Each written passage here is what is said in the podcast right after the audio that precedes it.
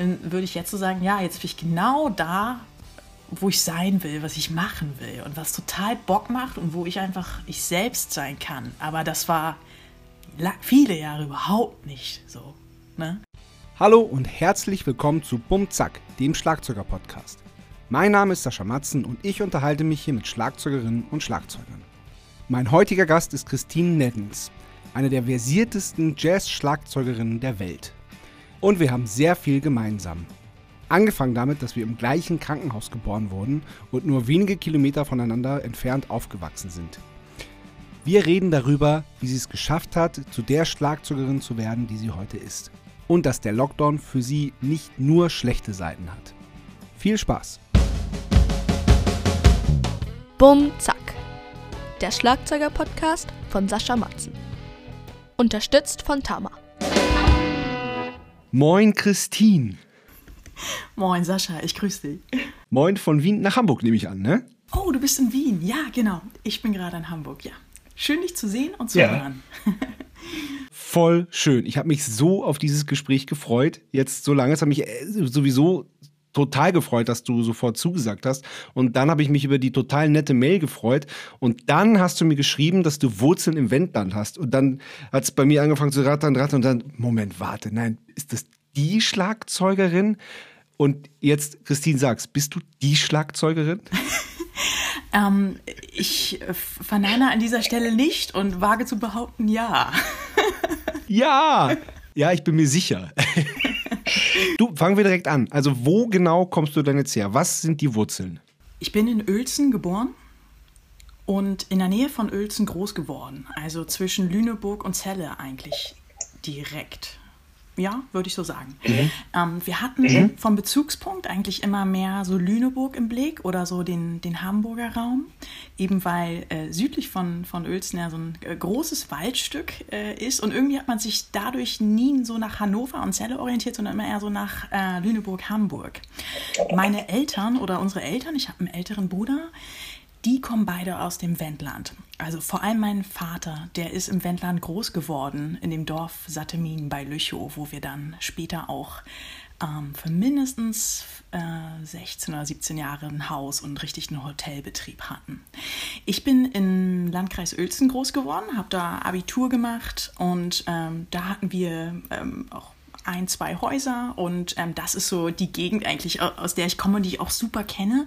Aber als wir dann ähm, ein, weiteres Haus im Wendland hatten, mein Vater war Architekt, wir haben immer viel gebaut und mussten da als Kids immer viel helfen.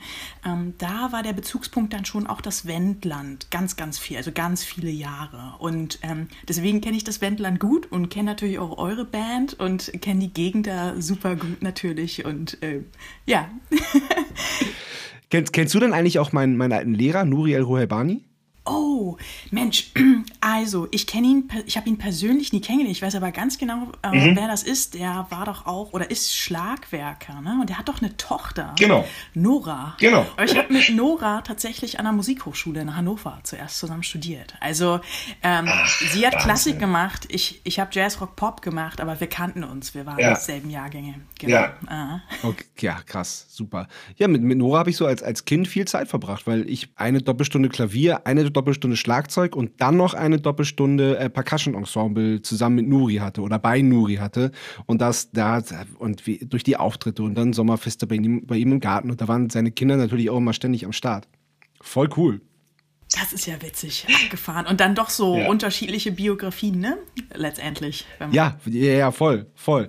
Ähm, wie, äh, wie, wie, ging das denn los bei dir? Also äh, Uelzen ist der, der Nachbarlandkreis vom, vom Landkreis Lüchow-Dannenberg, also von dem Wendland. Und das ist ja trotzdem immer noch sehr, sehr ländlich und sehr, sehr ruhig. Und Uelzen ist ja jetzt auch keine, keine Großstadt. Ich glaube, man kann sagen Städtchen. Ja, ein Flecken, ne? Ist echt klein. Tot, total begehbar. Ja. Hat man in, in zwei Stunden abgehakt, würde ich sagen. Ja. Ähm, und ich komme ja auch noch äh, also richtig vom Land, ne? Also nochmal so acht Kilometer ja. von Uelzen weg. Ähm, und Es ist genauso, wie du sagtest. Also ich glaube, jeder, der dann so eine musikalische, professionelle Laufbahn eingeschlagen hat, der würde in der Rückschau sagen, naja, es gab ja auf dem Land erstmal nichts. Es gab eigentlich so gut wie keine Lehrer und wenn es einen gab, dann musste man da 30 Kilometer hingurken oder die Eltern mussten einen da hinfahren. Das heißt, man braucht auch sehr, sehr coole Eltern, die so supportive einen gegenüber waren. Ey, total, total. Ich weiß nicht, wie, wie viele zigtausende Kilometer unsere Eltern uns irgendwo hingefahren haben. Oder? Sei es zu Lehrern oder zu den ersten Auftritten oder irgendwas. Also unfassbar. Und selbiges bei mir, das kann ich nur bestätigen auf jeden Fall. Und so war es bei mir auch. Also ich bin in der Nähe von Uelzen groß geworden. Ich wollte ähm, ich wollte schnell Schlagzeug spielen. Ich hatte da irgendwie gleich so einen, ich sag mal, so einen haptischen Draht zu. Also Kinder sind begeistert von großen, schnellen Bewegungen und anders war es bei mir irgendwie auch nicht, aber ich habe gleich gemerkt, ich habe da mehr Zugang zu als zum Beispiel Seiteninstrumenten oder irgendwie so. Ne? Aber angefangen hast du doch mit Klavier, oder? Ähm, das war letztendlich der Deal mit meinen Eltern. Also als ich äh, mein, mein Wunsch okay. offenbarte, ähm, dass ich gerne Schlagzeug spielen möchte und ich hatte schon immer, schon auch als Kind so ein bisschen Nägel mit Köpfen gemacht. Also meine Eltern waren schon vorher so ein bisschen bisschen, glaube ich, von, von meinen Wünschen strapaziert. Ich wollte, äh, habe unfassbar viele Sportarten betrieben, habe stundenlang im Garten Fußball trainiert und so. Also ich war schon immer so ein bisschen kamikaze-mäßig drauf. Und als denn dieser Schlagzeugwunsch auf dem Tisch war, da war natürlich so, oh je, oh Gott, oh Gott, kann die einfach mal irgendwie normal sein? Naja, und ähm, das haben sie dann letztendlich befürwortet, aber nur mit dem Deal, dass ich auch gleichzeitig Klavier anfange. Klavierunterricht okay. anfangen. Und dann hatte ich, äh, ja, ich würde sagen, klassischen Klavierunterricht und äh, Schlagzeugunterricht. Und das auch relativ früh.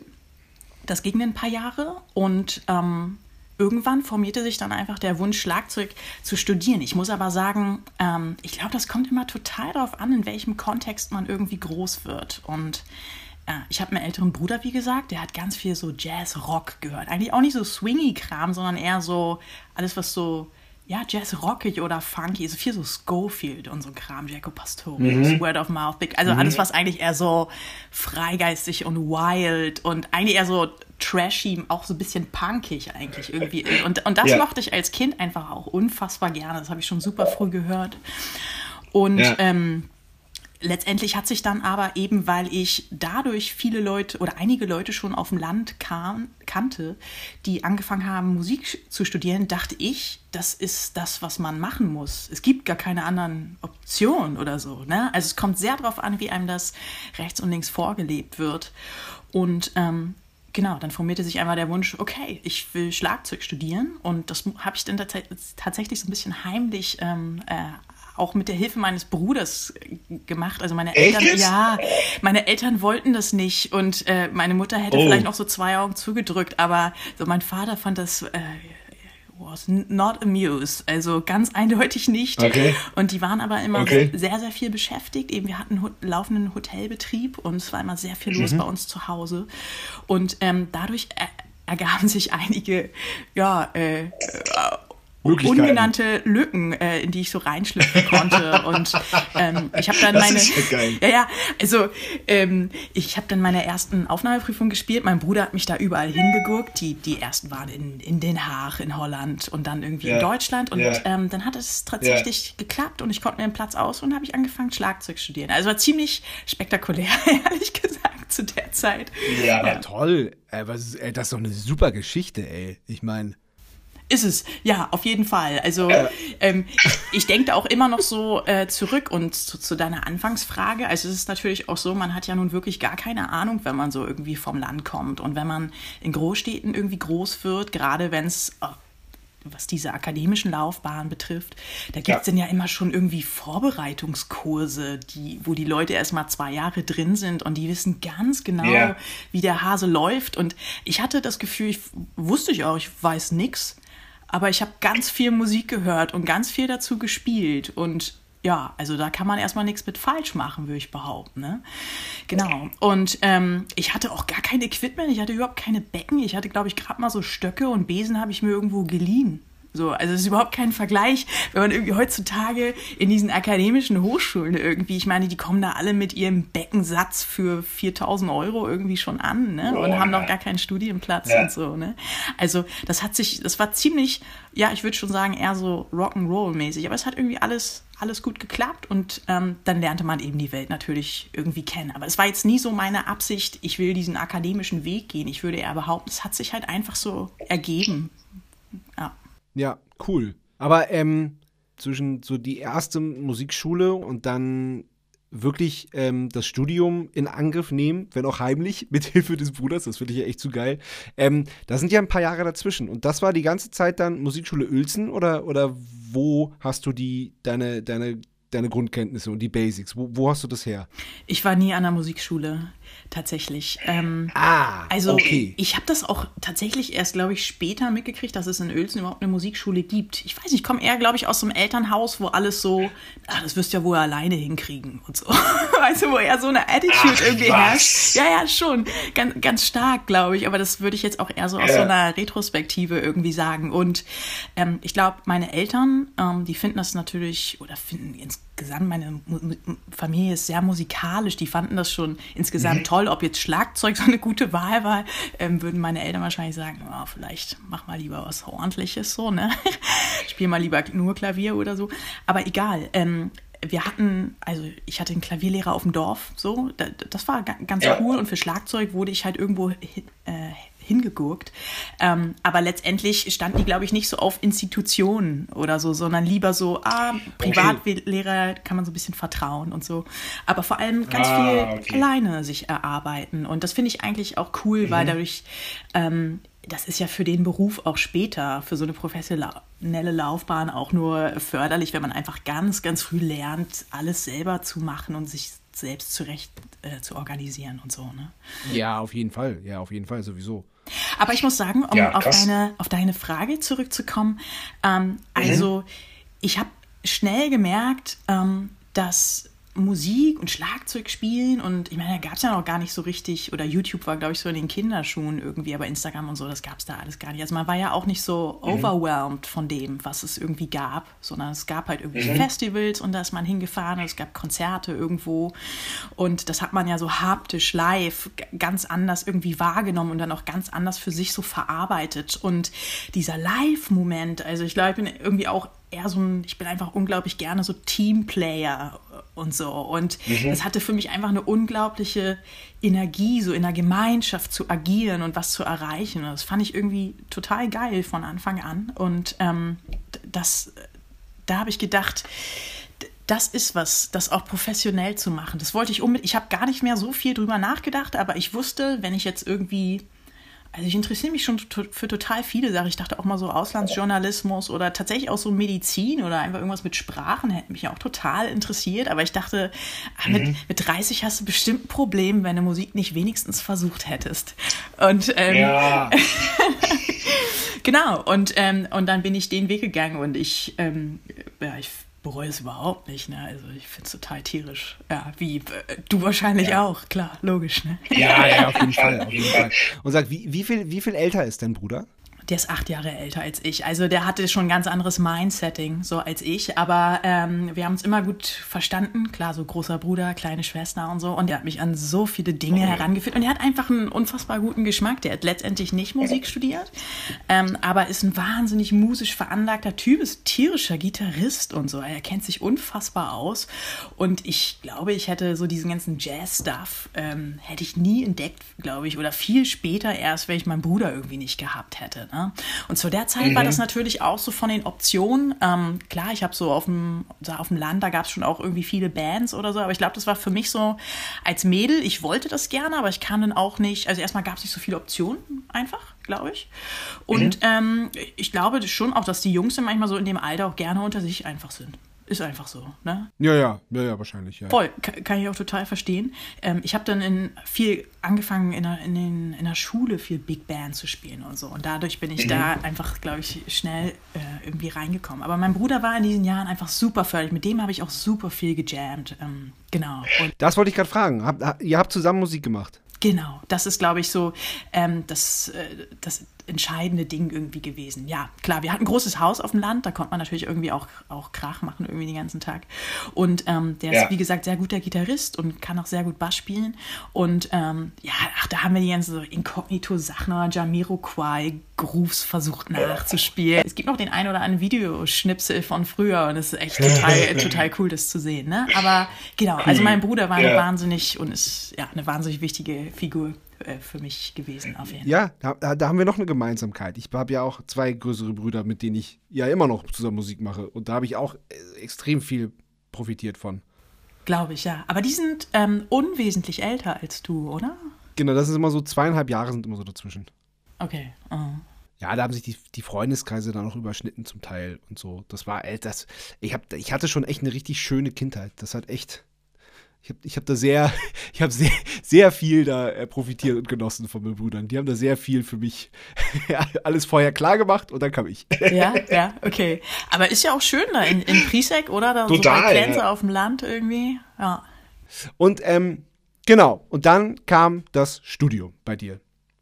Genau. Du sagst, du hattest mehrere, hattest du mehrere Aufnahmeprüfungen oder, oder wie lief das? Der Klassiker ist ja bei diesen ähm, ja schon sehr elitären Jazz-Studien anliegen, dass man damit rechnet, dass man keinen Platz kriegt. Also es wird einem ja auch im mhm. Vorfeld total suggeriert. Ähm, ich dachte auch, das ist wirklich nicht schaffbar. Also so wurde mir das mhm. von meinem Umfeld irgendwie suggeriert, die wenigen, die ich kannte, die das, die da Erfahrung ja. hatten. Und es war durchaus normal, dass man neun Aufnahmeprüfungen spielt und keinen Platz kriegt und so, ne? Ja, ja. Oh, und ähm, das dachte ich nämlich auch. Und deswegen war ich völlig perplex, als ich ähm, meine erste Aufnahmeprüfung in Den Haag gespielt hatte. Und mein Bruder hat mich da nachts hingeguckt und morgens um halb acht war Theorieprüfung. Ähm, und ja, also ein bisschen so eine Kamikaze-Tour und ähm, ja, den hatte ich da aber, die haben in Holland, kriegt man das gleich gesagt, ob man genommen wurde oder nicht. Mhm. Und dann hatte ich gleich einen Platz. Und ähm, mein Bruder meinte nur so, als ich zu ihm ins Auto zurückkam, so, das ist aber auch das Mindeste nach dieser Reiserei. Also echt. genau. Und ähm, also dann war für mich schon mal safe. Ich, ich wusste, ich fange an zu studieren und ähm, ich mochte das, hätte mich auch gut mit, mit, mit dem Gedanken, in Holland zu studieren, ähm, mhm. anfreunden können. Ich mag das irgendwie drüben immer total gern. Ich habe später dann auch noch ein Erasmus-Jahr in Holland gemacht, aber ich finde es immer so ein Stück weit ein bisschen kosmopolitischer und auch so musiktechnisch so ein bisschen breiter aufgestellt. Also die haben ja, total, ne? total. Oder? Die haben auch jazzmäßig wirklich einen sehr traditionellen amerikanischen Bezug, haben viele amerikanische Gastdozenten da und so. Also mir hat es in Holland immer total gefallen. Und ähm, ich habe dann aber trotzdem noch so anstandshalber, weil ich dachte, naja, jetzt habe ich ja auch Bewerbungsunterlagen an deutsche Hochschulen geschickt. Ich habe noch woanders Aufnahmeprüfung gemacht so Hamburg, Hannover und so. Und in Hannover war ein Lehrer, Heinz Lichus heißt der, ähm, ganz, ganz mhm. toller Schlagzeuger und, ähm, und, und Mensch und Musiker und überhaupt, mit dem ich auch heute echt noch dicke befreundet bin. Und der hat da in Hannover unterrichtet und ich wollte unbedingt zu ihm. Und letztendlich habe ich dann ah, okay. ähm, in Hannover den Platz genommen und habe bei ihm angefangen zu studieren. Und das war auch genau richtig für mich, weil das so geschmacklich voll in eine Richtung ging. Also ich stand da schon so total eigentlich ja eher so auf Fusion-Trommler, glaube ich. Also Erskine war ein totaler Favorite von mir. Ähm, mhm. Aber viel so. Ja, zu dem kommen wir auch noch später. Ja, ja genau. Und ähm, genau, also das ging geschmacklich total ähm, miteinander einher. Und da war ich dann erstmal, ich glaube, so ähm, ungefähr zweieinhalb, drei Jahre. Dann habe ich ein Erasmus-Jahr in, in Groningen, in Holland gemacht. Und ähm, ja, das war total, total charming. Da haben sich auch ganz viele tolle Connections ergeben, weswegen ich die Jahre später dann irgendwelche Touren in Jordanien und sonst wo gespielt habe. Da, das war viel internationaler alles, ne? Das war total cool. Mhm. Genau, aber dann ja. war ich in, in Holland, so ein Dreivierteljahr, es war gar nicht so lange, aber es war für mich schon eine total coole Zeit, also im Sinne, dass es schon so ein bisschen identitätsstiftend irgendwie war. Ich habe gemerkt, dass mir dieses Internationale, so dieser Austausch, auch so dieses Aufeinandertreffen von verschiedenen Kulturen, da waren super viele Südamerikaner und auch ein paar Amis weil es in Holland einfach mhm. billiger war zu studieren. Ich glaube, das war der Grund. Ah, okay. So, und ähm, ja, das war einfach so, ich hatte so ein bisschen das Gefühl, ich bin ein bisschen mehr so am Drücker der Zeit. So, ich mochte das mhm. gar nicht mhm. so sehr, wenn es zu akademisch war. Wie gesagt, ich war vorher auch in keinem Aufnahmekurs oder Vorbereitungskurs für irgendwas. Also immer, ich glaube, ähm, ich habe das damals nicht so richtig begriffen, aber immer wenn es so zu eng wird, dann gefallen, gefallen mir Sachen, glaube ich, irgendwie schnell nicht. Ich brauche immer so ja, ja, ja. weite Sicht, Horizont und viel, also schon irgendwie ein Fahrplan, ganz klar aber mehr so, ähm, dass ich meine eigenen Ideen irgendwie so verwirklichen kann. Und nicht so, ja. Ja, und das, das hat ja auf jeden Fall funktioniert, weil du dir ja dann die, die, äh, das, das Studium quasi aussuchen konntest. Ja, absolut. Absolut, klar. Man ja. weiß natürlich dann irgendwie mit 19, weißt du ja nicht, was du tust. Das ist, ist ja auch total geprägt. nee, also mal ganz ehrlich, man, das ist ja so abhängig von lauter Zufällen, auf welche Menschen man trifft. In diesem Musiker-Business-Bereich ist es ja wahnsinnig abhängig ne, davon. Und, ähm ja, total. Ja, ja, auf jeden Fall. Gebe ich dir, gebe ich dir, gebe ich dir absolut recht. Ja. Wobei das ist, ist ja nur, das ist ja nur so ein, das ist ja nur ein Teil des Weges. So, ich meine, man muss ja schon wirklich, ähm, man muss ja auch ganz, ganz viel erstmal von sich mitbringen. Und wenn dann, dann das dann noch äh, äh, on top trifft, dass man zum richtigen Zeitpunkt die richtigen Leute trifft und dann die richtigen Entscheidungen trifft, das ist halt so dieses Zusammenspiel, finde ich. Total. Und ich meine, es kommt natürlich sehr darauf an, welchen Weg man dann äh, zufällig einschlägt. Also, wenn man dann in diesen akademischen Strukturen irgendwie landet, dann gibt man natürlich auch ein Stück Verantwortung irgendwie ab, weil ich meine, es gibt ein, ein also es gibt einen Semesterplan, es gibt einen Fahrplan, man hat Hauptfachlehrer. Man gibt eigentlich ein Stück weit äh, Verantwortung ab, was eigentlich gar nicht so cool ist, weil hinterher im Profileben muss man auch alles selbst machen und alles selbst entscheiden. Aber vielleicht ist es für die Anfangsjahre auch nicht verkehrt. Ähm, und äh, ja, ich, ich glaube, das war für mich eigentlich ein, ein guter Startpunkt. Und ähm, ich habe mich aber letztendlich schon immer gefragt, oh mein Gott, wie schafft man es denn jetzt im, im Live-Business solche Jobs zu spielen? Wie kommt man da hin? Also ich habe schon auch gemerkt, mir mangelt es irgendwie so an so einer Rudiment, an Rudiment-Skills eigentlich, so an so technischen Sachen. Das wird dann ja auch schnell, wenn es so, so ein bisschen elitär wird, da wird ja dann schon auch Wert drauf gelegt, ne? dass so der künstlerische Ausdruck und äh, mhm. sehr einhergeht mit so einem hohen technischen Level und so. Und dann kommt es aber sehr darauf an, was man für, für ein Typ ist. Und ich war schon eher mal so ein bisschen, habe mich so ein bisschen gestresst gefühlt, wollte aber auch viel. Und ähm, ich glaube, äh, mir hätte es auch gut getan, wenn einer mir, einer mir mal sagt, mach dich mal ein bisschen locker. ey, kriegen wir alles hin, aber es dauert einfach ein bisschen und ähm, du musst jetzt erstmal so zwei, drei, vier Jahre so richtig viel Technik üben, weil Musik hast du eigentlich mhm. schon genug gespielt. So. Und ähm, ich hatte eher mal so beim, beim sehr, sehr musikalischen Schlagzeugern Unterricht, was das dann natürlich auch noch so potenziert mhm. hat, aber so dieses ganze Technische und wie man da auch so pädagogisch total effizient mit umgehen kann, das habe ich mir, glaube ich, so ein bisschen selbst dann irgendwie drauf geschafft. Also was ich sagen will, ich habe, nur weil ich so einen Hochschulplatz hatte, hieß es überhaupt nicht, dass der Fahrplan klar war. Also bei mir gab es ein riesengroßes mhm. Fragezeichen mhm. im Kopf und ich habe einfach gesucht, gesucht, gesucht und immer Try and Error, Try and Error. Und wenn ich jetzt so zurückblicke, mhm. dann würde ich jetzt so sagen, ja, jetzt bin ich genau da, wo ich sein will, was ich machen will und was total Bock macht und wo ich einfach ich selbst sein kann. Aber das war viele Jahre überhaupt nicht so. Ne? Krass, okay, krass. Das finde ich total interessant. Und da, da äh, will ich auf jeden Fall auch noch mehr von hören. Ich würde jetzt erstmal gerne eine kleine Kategorie mit dir machen. Und zwar heißt die ähm, Entweder oder. Geil. Entweder oder. Bier oder Wein? Wein. Wendland oder Kalifornien? Kalifornien. Was ist das für eine Frage, Sascha? Ja, Entschuldigung, ich, ich müsste länger überlegen, auf jeden Fall. Clear oder coated? Coated. Einsame Insel oder Innenstadt? Ah, Gerade einsame Insel. Eigentlich auch gerne Großstadt. Die Mixtur macht's. Im Moment eher die Insel. Crash oder Ride? Ride. Klick oder nicht Klick? Ich hätte ja selber nie gedacht, dass ich so mal antworte, aber ich würde sagen Klick. Mit Klick. Weißt du, dass es fa fast jeder antwortet? Wirklich? Mann, das ist so. Ja. Oh Mensch, ey. Ja, das ist der, es ist der Zahn der Zeit. Was soll man sagen? Okay. Ähm, live oder Studio? Studio. Band oder Solo? Tja, da fragst du was. Also auch jetzt würde ich antworten, Solo. Ähm, Fischbrötchen oder Burger?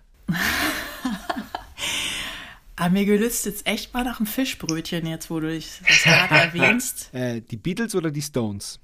Stones. glaube ich. Wirklich? Ja, ich glaube im Moment ja. Würde ich nächste Woche wahrscheinlich was anderes antworten, aber ich sag jetzt mal Stones. Ist ja, ist ja auch nur eine Momentaufnahme. Voll, ja. Selbst kochen oder Lieferservice? Ach so, Lieferservice. Ich bin so ein totaler Lieferservice-Typ. Aber das ist so, Ja? ja, also, hey, ich denke immer, weißt du, du kannst auch nicht irgendwie sieben Stunden Quinton und irgendwas üben und dann noch kochen abends. Ich pack's einfach nicht. Ich denn, denn lieber der Inder meines Vertrauens. Aber das ist auch so ein Großstadtding. Also ähm, ich habe so ein bisschen den Draht zum selber Kochen verloren, weil andere es einfach so viel besser können als ich. Dann haben wir noch Meer oder Berge? Ah, mehr, würde ich sagen. Ja, dann können wir auch langsam mal Richtung Los Angeles gehen, würde ich sagen. Wie, wie, also du warst in Groningen, hast da dein, ähm, hast da dein Erasmus-Jahr gemacht. Meine Tochter möchte das auch machen, wenn es das dann, dann überhaupt noch gibt. Richtig, ja. Das war total cool, weil das so einfach organisiert ist. Ne? Also in der Rückschau würde ich sagen, da musste man ja kaum was machen. Man musste eigentlich nur angeben, wo man hingehen will. Und damit war das geritzt. Aber das sage ich jetzt eher so im Vergleich zu dem Amerika-Aufenthalt, den du ja gerade ansprachst, der dann folgte. Das war echt ein anderes Kaliber. Also ähm, allein schon von der Organisation her. Ähm, Ja, also, also, äh, Entschuldigung, Groningen war 2010 und wann ging es nach L.A.? Groningen war genau, also 2010 und 11. Es ragte so in das nächste Jahr rein. Ich habe dann in Hannover meinen Abschluss gemacht und habe in der Zwischenzeit schon ausgecheckt, wie das zu organisieren geht. Eigentlich bestand der ursprüngliche Wunsch bei Erskine zu studieren. Und ich hatte da gar nicht irgendwie mit einem, ich wollte da gar keinen Abschluss machen oder irgendwas. sondern Ich wollte einfach mit ihm studieren. Ich hatte einfach so aus, aus Jux und Dollerei einfach mal geschaut. Ähm, ich kannte den ja auch nur von YouTube, ähm, ob der überhaupt irgendwo unterrichtet. Ich wusste gar nicht, wo der Ja. wohnt. Ich wusste nix. So. Und dann ähm, dann offenbarte mir aber das Internet, dass er sehr wohl unterrichtet, und zwar an der University of Southern California.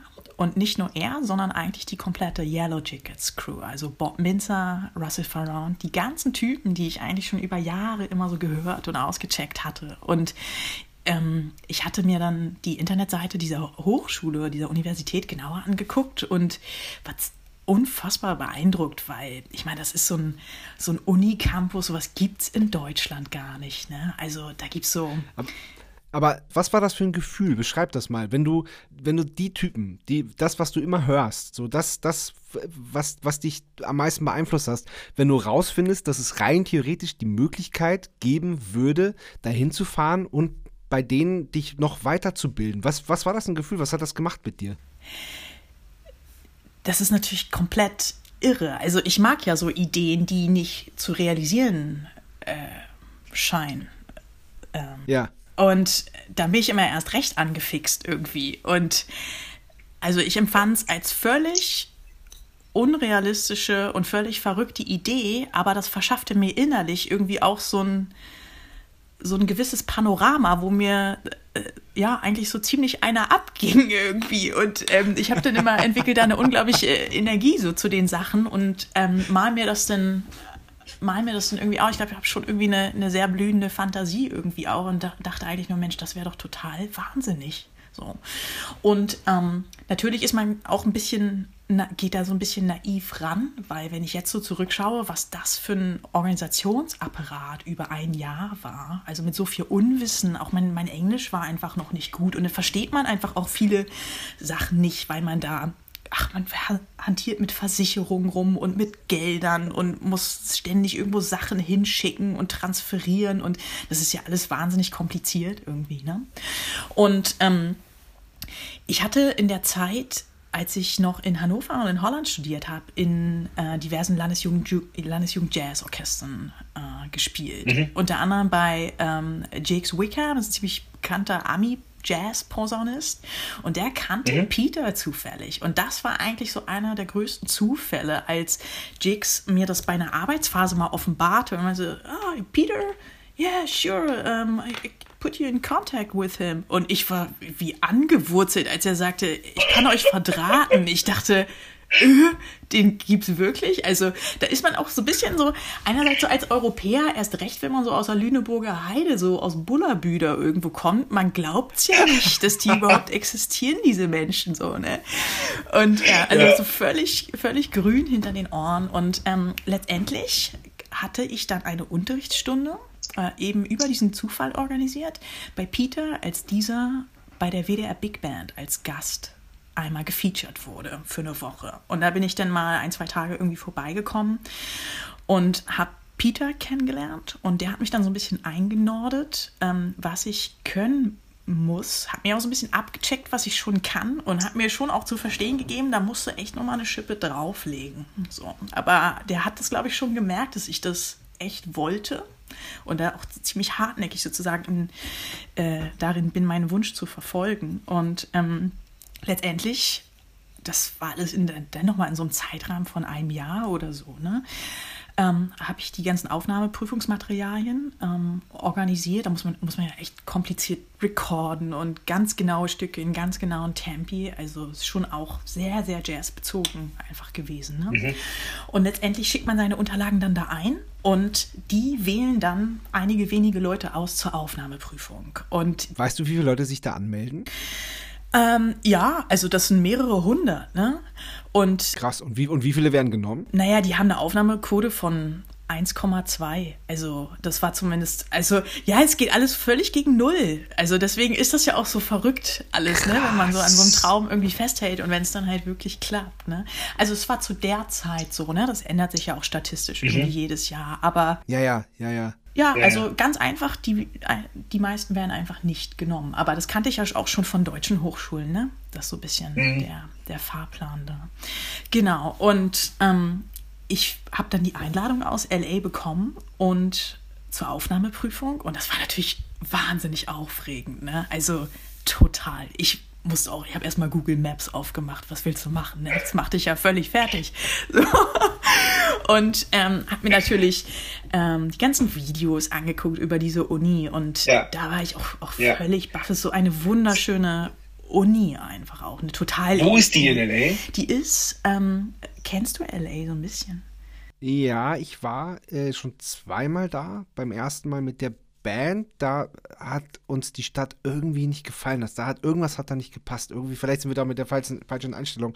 Und dann habe ich äh, Ende 2019, da haben Freunde von mir da quasi überwintert und die haben mich eine Woche eingeladen und da habe ich die Stadt nochmal ganz anders und ganz neu kennen und lieben gelernt und bin wirklich am Lied, weil die haben da, die haben da äh, auch gearbeitet, die haben da so Songs geschrieben und, äh, und so. Und ich hatte sehr viel Zeit für mich und bin einfach sehr viel äh, durch die Stadt gelaufen und habe die da so wirklich, wirklich lieben gelernt. Verstehe. Ganz klassisch, ne? Als Europäer checkt man es nicht. Und man äh, nimmt auch erstmal nee, diese genau. ganze Armut und auch diese Hässlichkeit der Stadt eigentlich wahr. Ja. Ne? Aber kurzum, ähm, diese, diese Uni war einfach wunder wunderschön und mitten auf der Uni gab es dann das, äh, die Thornton School of Music. Und da hat eben die komplette Yellow Jackets-Clique unterrichtet. Alle hatten ihr eigenes Office. Und ähm, ich bin natürlich, als ich da das erste Mal war und da äh, rumgehuscht bin, bevor meine Aufnahmeprüfung äh, losging, hatte natürlich, also mir ging da sowas von die Pumpe, ähm, brauche ich, ja, brauch ich nicht zu sagen. Aber ähm, da sah ich dann, oh Mensch, alle Dozenten und Professoren haben ihre eigenen ähm, Offices und da standen dann die Namen außen dran. Und als ich das erste Mal den Namen äh, Professor Bob Minzer las, dachte ich so, oh, den gibt es wirklich, das ist ja irre. Ich meine, jede Schul-Big Band in Deutschland spielt irgendwie zehn Arrangements von dem im Schnitt wahrscheinlich im Jahr. Ne? Und also das ist schon ziemlich irre, erst recht, wenn du die dann so auf einmal siehst, wie sie gerade vom Klo kommen und noch so ihren Latte da irgendwie sich irgendwo kaufen und einfach ganz normal miteinander reden. Also da da war ganz schön was los im Kopf, auf jeden Fall. Und ähm, mich hat das dann doch sehr erschlagen, wie freundlich und, und nett und scheinbar supportive alle sind. Also das ist ja natürlich kulturell was ganz, ganz anderes, ne? Ja, total. Ja, ja, total. Das, das kann ich mir vorstellen. Ich liebe dieses Gefühl, was, was du beschreibst, wenn du diesen, diesen Namen da äh, auf, auf der Tür siehst und so dieses Gefühl, boah, den gibt es wirklich. Das, das, ich habe gerade äh, daran erinnert, was, was ein Gefühl war, was ähnlich war, was ich erlebt habe. Und das, ist das Einzige, was mir eingefallen ist, ist, ähm, als wir mit den Foo Fighters auf einem Festival gespielt haben und die komplette Band da den ganzen Tag rumgerannt ist, als wäre es völlig selbstverständlich. Da hat irgendwie unser, äh, unser Bassist Nico, der hat dann dem Petzmir, dem Gitarristen, der auch bei Nirvana schon gespielt hat, dann irgendwie die Kaffeemaschine erklärt, weil der irgendwie, irgendwie verpennt morgens das nicht gecheckt hat. Und, ähm, und das muss so, so, Alter, krass, die gibt es wirklich. Und die rennen hier rum und sind freundlich, sind nett mit jedem, machen Fotos Foto mit jedem, der darauf Bock hat und abends reißen die einfach alles ab. Und das, das, das Gefühl stelle ich mir so ähnlich vor. Absolut richtig, absolut richtig. Ge genau, äh, genau das ist es. Also das Gefühl verändert sich natürlich auch, wenn man jemanden dann, keine Ahnung, jeden Mittwochmorgen einmal sieht und sonst auch noch ein paar Mal in der Woche oder so, ne? Und ähm, ja, das war bei, bei mir und Dave Grohl jetzt nicht so, das ist bei dem einen Mal geblieben, aber. okay, verstehe. ähm, ähm, ja, aber ähm, genau, das Gefühl verändert sich so ein bisschen und es wird dann auch, auch normaler, was aber was total Cooles ist. Also ich war auch ein paar Mal bei Erskine zu Hause, weil ach, der hat ein, auch die Studenten öfter mal so eingeladen und ähm, oder wir haben so, so Sessions gemacht oder es ging irgendwie darum, Schlagzeuge mit neuen Fällen irgendwie zu bestücken oder, oder er brauchte mal Hilfe beim Recording für irgendwas und so. Also ich habe schon sehr gemerkt, dass diese, diese Attitude äh, in der professionellen Schlagzeugerszene vor allem, Musikerszene generell, aber vor allem Schlagzeugerszene auch viel darin besteht, aus diesen ähm, quasi Sharing-Prinzip, aber auch dieses Integrative, dass man jemanden, der sich eben für den gleichen Lebensstil entschieden hat, aber viel jünger ist, dass man den so mitnimmt auf, auf Reisen, musikalisch und, und menschlich sozusagen, um einfach zu zeigen, hey, das ist so der, der Lifestyle, den man pflegt und der besteht eben daraus, dass man sehr integrativ und, und kooperativ und, und cool ist mit anderen und sich gegenseitig hilft und supportet und interessiert ist aneinander. Ne? Also Erskine war ein super Lehrer, der hatte ja coole Inhalte und ähm, ich glaube, ich war zu der Zeit einfach, weil LA insgesamt, das war einfach total overwhelming. So, ich hatte mir auch alles selber irgendwie verdient. Ich hatte natürlich unfassbar viele Stipendien und alles, aber ähm, dem ging eben eine sehr stressige Orga-Zeit ähm, äh, voraus. Und als ich dann da war, diese Stadt, das ist einfach für jemanden, der aus Europa oder aus Norddeutschland generell kommt, das ist einfach, das ist einfach too much. Es haut einen einfach um. Ne? Und mhm. ähm, also in allen Belangen, sowohl alles, was toll ist, aber auch diese ganze Armut und dieses Netz aus Highways ist einfach so riesig und du kannst nirgendwo zu Fuß gehen, eigentlich so richtig und ähm, weißt immer nie, wie gefährlich es ist oder ähm, aber dann auch, also ich meine, das in der ersten Woche, ich das erste Konzert, auf dem ich war, wo wir so als Studis in so einer Clique hingegangen sind, das war in der Hollywood Bowl zu Wayne Shorters 80. Geburtstag. Und da waren halt einfach alle. Da waren einfach alle, alle, alle, die es irgendwie gibt und die irgendwie Rang und Namen haben, so, die man einfach kennt. Und so, und das ging halt die ganze Zeit so weiter. Ich weiß noch, so in der dritten Woche meinte ich so, ey, ähm, Wackel spielt äh, irgendwie in einer Baked Potato irgendwo und da hat nur ein Kommilitone nur so zu mir gesagt, ach ne, hab ich, hab ich schon so oft gesehen. Und ich dachte, so, das kann nicht wahr sein. Nein. Wie denn hier drauf? Das gibt's nicht. Ja, also die haben schon auch einen, ja, eine Aber warst du da? Warst du, warst du, warst du bei Dave Wackel im, im, im Baked Potato? Äh, nee, war ich nicht, weil ich da noch kein Auto hatte okay. in LA. Und, ähm, ah, okay. Aber ich konnte es natürlich nicht fassen, dass die hier alle spielen und weil die da eben auch alle leben, ne? So. Ja, aber war, warst du dann einmal im, im Baked Potato? Oder ja, also ich, doch, ich war eigentlich ungefähr in, also in, in, mehr, in allen Clubs, die es da irgendwie so, äh, wo. Ah, okay, alles klar. Weil da, in dem war ich nämlich lustigerweise auch in der Woche, als ich da war. Ah ja, okay, alles klar. ja, deswegen, deswegen, deswegen äh, äh, äh, bin ich da so hellhörig geworden gerade. Ja, das war ja, toll, das war super. Ja, ich meine, es gibt natürlich so, so, ein paar bekannte Clubs, wo man dann einfach, wo solche Konzerte eben stattfinden und die kennt man dann natürlich auch alle ja. nach einer Zeit. Ne? Ja, ja. Und wie lange warst du dann da? Ein Jahr? Ja, genau. Mhm. Ja, also ja. Ähm, es, es, verzerrt sich in meinem Kopf immer so ein bisschen, weil ich da natürlich wahnsinnig vorher schon mit beschäftigt war und ähm, diese Aufnahmeprüfung, ja. das hat ja, ja auch, es war ja alles noch ein halbes Jahr vorher. So, und dann habe ich da, Ach, okay. genau, habe ich da ähm, gelebt und war danach aber nochmal für eine längere Tour da und seitdem bin ich eigentlich fast immer jedes Jahr mindestens einmal, wenn nicht zweimal da gewesen. Also in meinem ja. Kopf ähm, ist diese Zeit irgendwie so unglaublich wichtig, weil die für mich so, so wahnsinnig ähm, ja, ich würde sagen, identitätsstiftend war. Also ähm, als ich mein Studium hier in, in Deutschland abschloss und schon irgendwie dachte, irgendwie fehlt mir noch so ein bisschen was. Also, mhm. ähm, also ich habe schon gemerkt, ich habe eine Affinition, glaube ich, zur amerikanischen Musik und auch zu der äh, Musikgeschichte und zu den Roots, die da irgendwie herkommen. Ähm, und deswegen muss ich dahin. Das war für mich irgendwie völlig klar. So. Und ähm, eben weil ich viel so Jacob Pastorius, diesen ganzen Stuff gehört hatte, wo Erskine immer drauf gespielt habe, kam mir das sehr ähm, es war mir sehr vertraut und ich wollte es einfach genau mhm. checken und genau wissen und ähm, hatte, habe das natürlich auch mit Träumen, die ich irgendwie hatte, äh, verknüpft letztendlich, was ich mal selber für Konzerte spielen will oder so.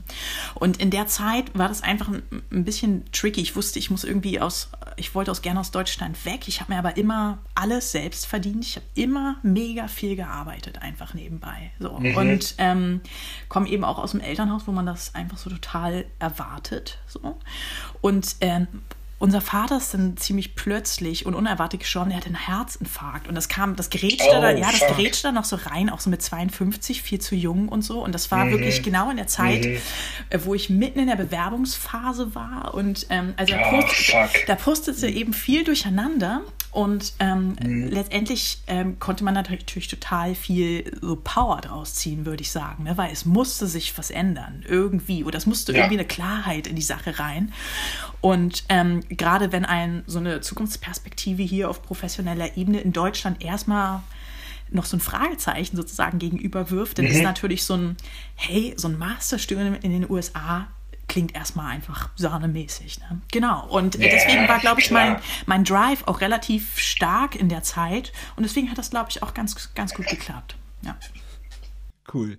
Ja, ich habe mal, ich habe gelesen, dass du äh, über Kalifornien oder LA gesagt hast, dass du, dass so diese Attitüde dir sehr liegt, nämlich dieses hart arbeiten und trotzdem das Leben genießen. Ja, nach wie vor. Das, krieg, das kriegen die irgendwie hin da, ne? Mir ist eben schon auch in, in also nach einem halben Jahr wusste ich so, das ist echt meine Gegend. Ich mag das hier einfach. Ich mag dieses wahnsinnige, risikobereite, ähm, gerade so mit so einem weiten Horizont vor der Nase, das Leben auch echt in vollen Zügen genießen. Ähm, Nationalparks angucken, auf Berge kraxeln, surfen, äh, Sonne den ganzen Tag, ähm, aber auch acht Stunden üben am Tag. Und so, ich mochte einfach diese Kombination unglaublich gerne und dann wird einem natürlich auch rechts und links so von der Lebensart und auch von, wenn man Gesprächen lauscht, einfach suggeriert, so, the sky is open. Du kannst alles erreichen, wenn du irgendwie stark genug bist. Es klingt halt hier, wenn man es auf Deutsch sagt, erst recht so, also aus der Lüneburger Heide kommt, die fassen sich alle in den Kopf und denken, ähm, du mähst jetzt mal den Rasen. Was hat die denn geraucht? ja, da wird man ganz schnell wieder auf den Boden der Tatsachen zurückgeholt. So. Aber mir hat das gefallen, weil das auch so, ich fand es so charming. Die sind auch so, die sind einfach so wahnsinnig freundlich irgendwie. Und das hat ja. mir einfach total gefallen. Natürlich hat mich wie jeder Deutsche, der das ja weiß, dass es oberflächlich ist, hat mich das dann auch noch ein Dreivierteljahr enttäuscht, hä, der hat doch gefragt, ob ich einen Kaffee trinken will. Warum passiert es jetzt denn nicht wirklich? Also mhm. so, ne? Mhm. Und ähm, ja, es ist kulturell dann eben doch sehr, sehr, sehr weit weg. Und ich muss schon ähm, rückblickend sagen, dass ich dann doch echt viele Freunde, die dort dann gelandet sind, hatte, ähm, die dann doch eher eigentlich ursprünglich aus Russland oder aus dem Balkan oder vom Balkan kamen oder eben auch Westeuropäer und ein paar Südamerikaner und so. Ne? Also kulturell ähm, ist man sich doch nicht so nah, wie man es von hier aus glaubt. Definitiv. Mhm. Okay, und wie, wie ging es dann weiter nach dem äh, abgefahrenen Jahr in LA? Ja, das war in, in vielerlei Hinsicht ähm, wahnsinnig natürlich. Ich hatte schlagzeugmäßig natürlich ja. unglaublich was mitgenommen, ähm, wusste aber auch, okay, mhm, jetzt habe ja. ich nochmal richtig was zu tun. So. Und mhm. wenn du aber ein Jahr lang jeden Mittwochmorgen äh, neben Erskine sitzt und das auch haptisch einfach mitbekommst, wie der manchmal reinlangt und auch wie mhm. sensibel der manchmal spielt, wie Sound einfach funktioniert jetzt beim Drumming und was der für eine stilistische Bandbreite hat und wie der denkt, auch wenn er manchmal irgendwas gegen die Wand fährt oder Fehler macht, aber wie er damit umgeht, du hast auf einmal einen ganz anderen Background so, ne?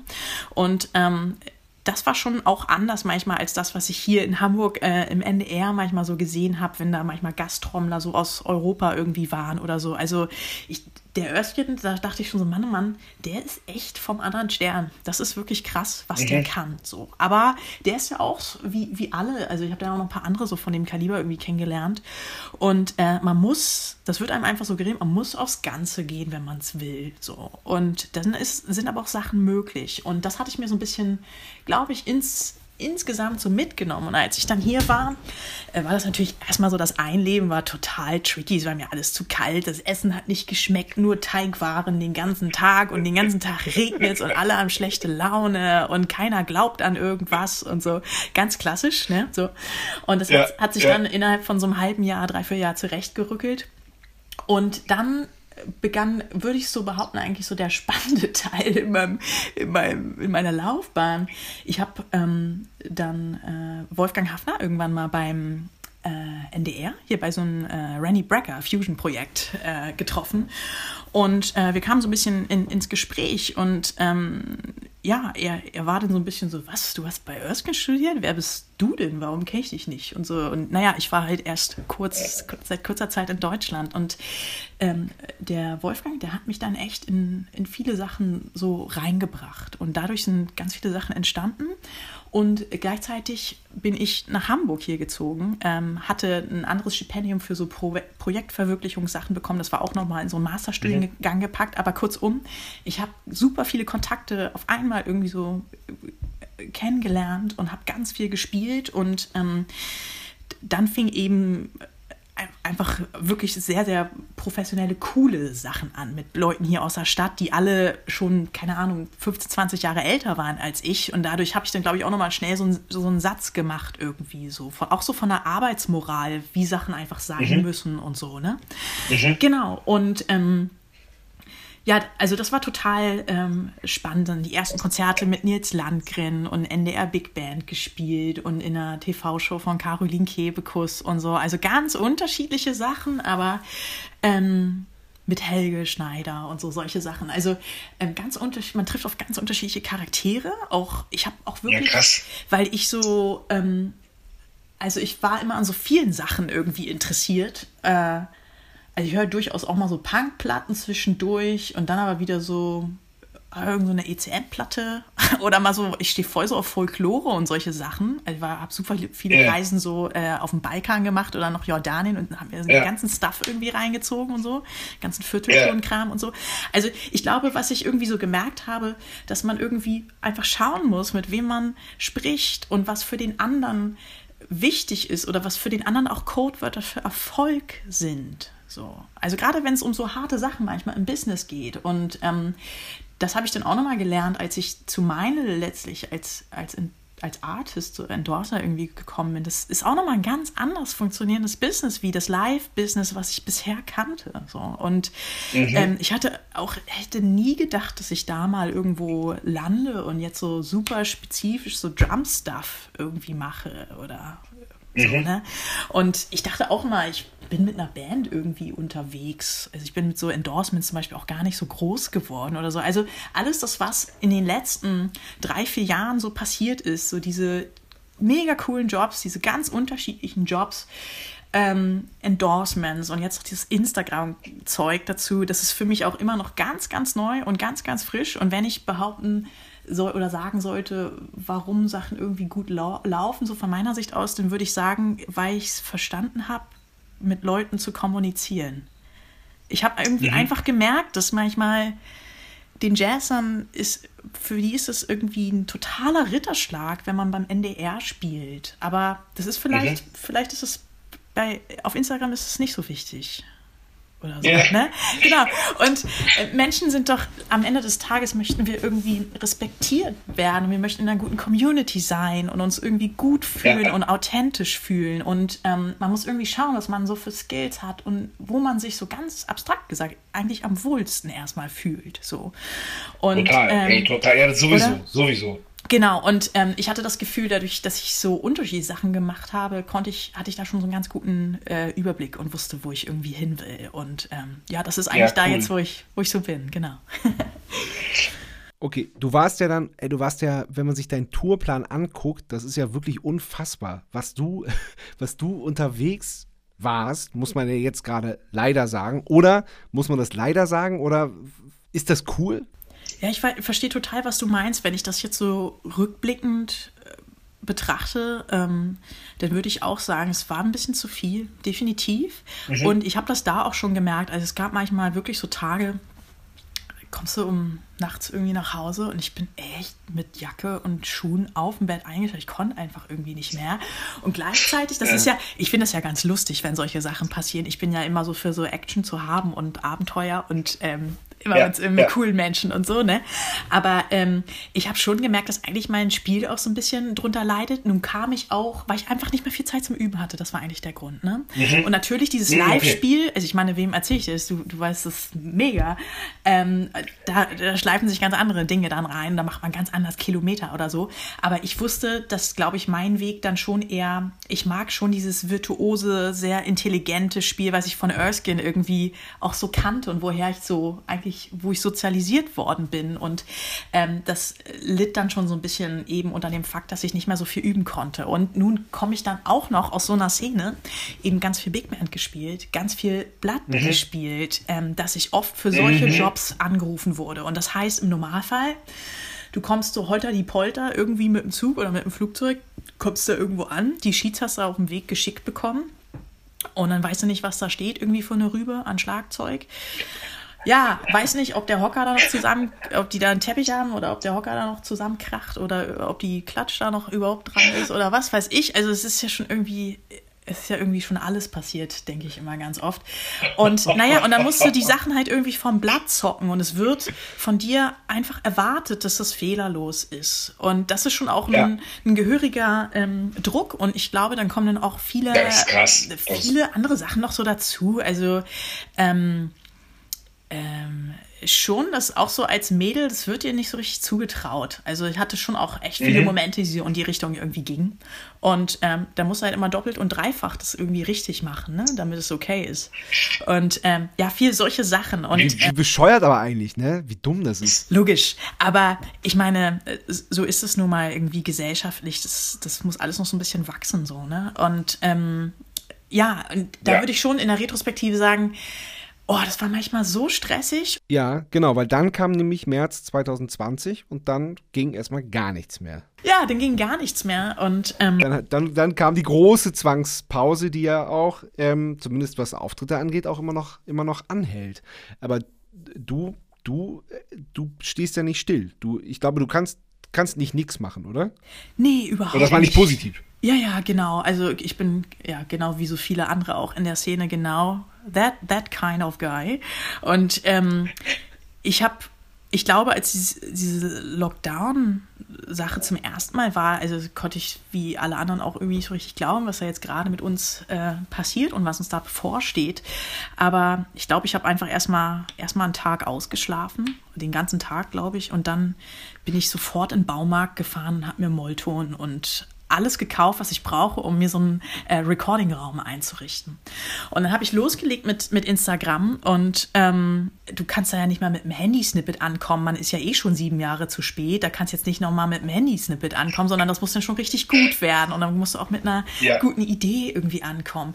Und daran ja. hakt es eigentlich. Ich wusste, ich will das, ich mache das, aber ich brauche Zeit. Ich muss, du musst dann ja auch ein bisschen was ausprobieren, um zu checken, was klappt ja. oder was klappt nicht. Und man will sich auch nicht verstellen. Man möchte auch einfach so bleiben, wie man ist und trotzdem irgendwas finden, was funktioniert, ne, für diese Portale. Genau. Und ja, ja, ähm, ich habe dann so die ersten Steps gemacht. Das wurde dann aber, glaube ich, auch jetzt, wenn ich zurückschaue, dann auch schnell besser, weil man einfach, man hat so ein dokumentiertes Ergebnis und man weiß, sieht einfach sofort, nee, das muss heller, nee, das Schlagzeug musst du andersrum stellen, nee, das darfst du einfach ja. nicht so scheiße ja. spielen. So, und der Backboot muss ja. einfach genau dahin und so. Genau, und dann kommt einfach neben diesem Recording-Erlebnis, also wirklich dann aber täglich und Wochen und Monate, wo man mhm. immer noch genauer werden will und noch genauer und noch genauer und natürlich auch besser wird dadurch, ganz klar. Weil beim Recorden ist ja wirklich so dieser Fakt, es reicht nicht, es richtig zu spielen. Man muss es mit völliger Überzeugung spielen. Also so auf die zwölf. So. Und man darf überhaupt keinen Zweifel aufkommen lassen. Und das lernt man natürlich mega krass beim Recorden. Und ich wollte das eh die ganze Zeit irgendwie mal machen, weil das Live, der Live-Betrieb doch dann schon so Überhand bei mir auf jeden Fall im Lebenslauf genommen hatte. Ähm, Genau, und das fing dann mhm. mit dem Instagram-Ding, ging das gut einher.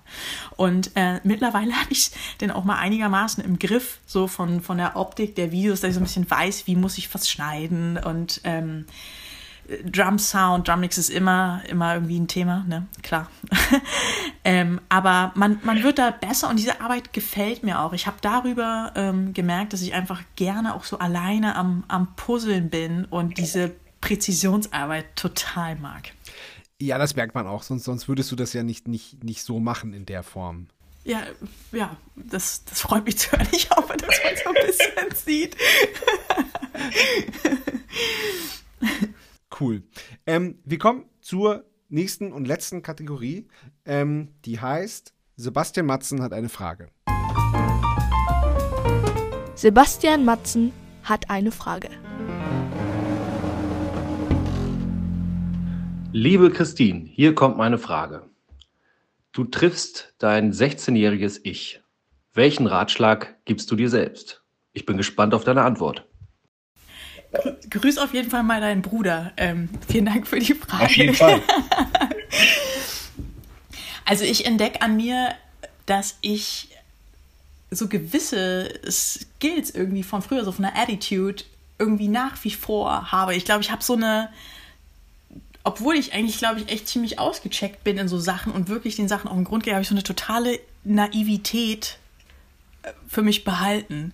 Ich ignoriere einfach so ernste Strukturen manchmal, die im Hintergrund so sind. Mir ist das dann einfach, ich weiß das, ich ahne das, ich sehe das auch so, mir ist das irgendwie egal. Ich scheiß da dann immer so ein bisschen drauf. Das finde ich so sympathisch, das finde ich so cool. Das, äh, wirklich, wirklich, finde ich richtig, richtig gut. Ich hoffe, du weißt, was ich meine. Ich kann es jetzt, also. Ja, ja, ich weiß sofort, was du meinst. Aber, ähm, ich würde behaupten, das ist schon auch eine Sache, die einen in manchmal doch so ernsten Business manchmal doch auch ganz schön nach vorne katapultiert. Also man, ich kann nur sagen, also man, man muss einfach sich selbst irgendwie finden und so authentisch wie möglich einfach sein, so mit, mit der ganzen Bandbreite. Und ähm, da, ich würde sagen, das hatte ich früher eigentlich immer schon so ein bisschen. Ähm, und ich würde einfach zu mir selbst sagen, mach es genauso, mit bisschen mehr Geduld und bisschen weniger Stress sich selbst gegenüber, aber genauso risky, genauso ähm, mutig voran. Das ist es eigentlich so, was ich mir, glaube ich, selbst sagen würde. Oder was ich auch Studenten heutzutage irgendwie sage, die mit genau solchen Fragen irgendwie kommen. Ich finde, ähm, das ist ein wunderschönes Schlusswort. Ich möchte mich wirklich bei dir bedanken und bin echt froh, dass du mein Gast warst heute. Vielen Dank.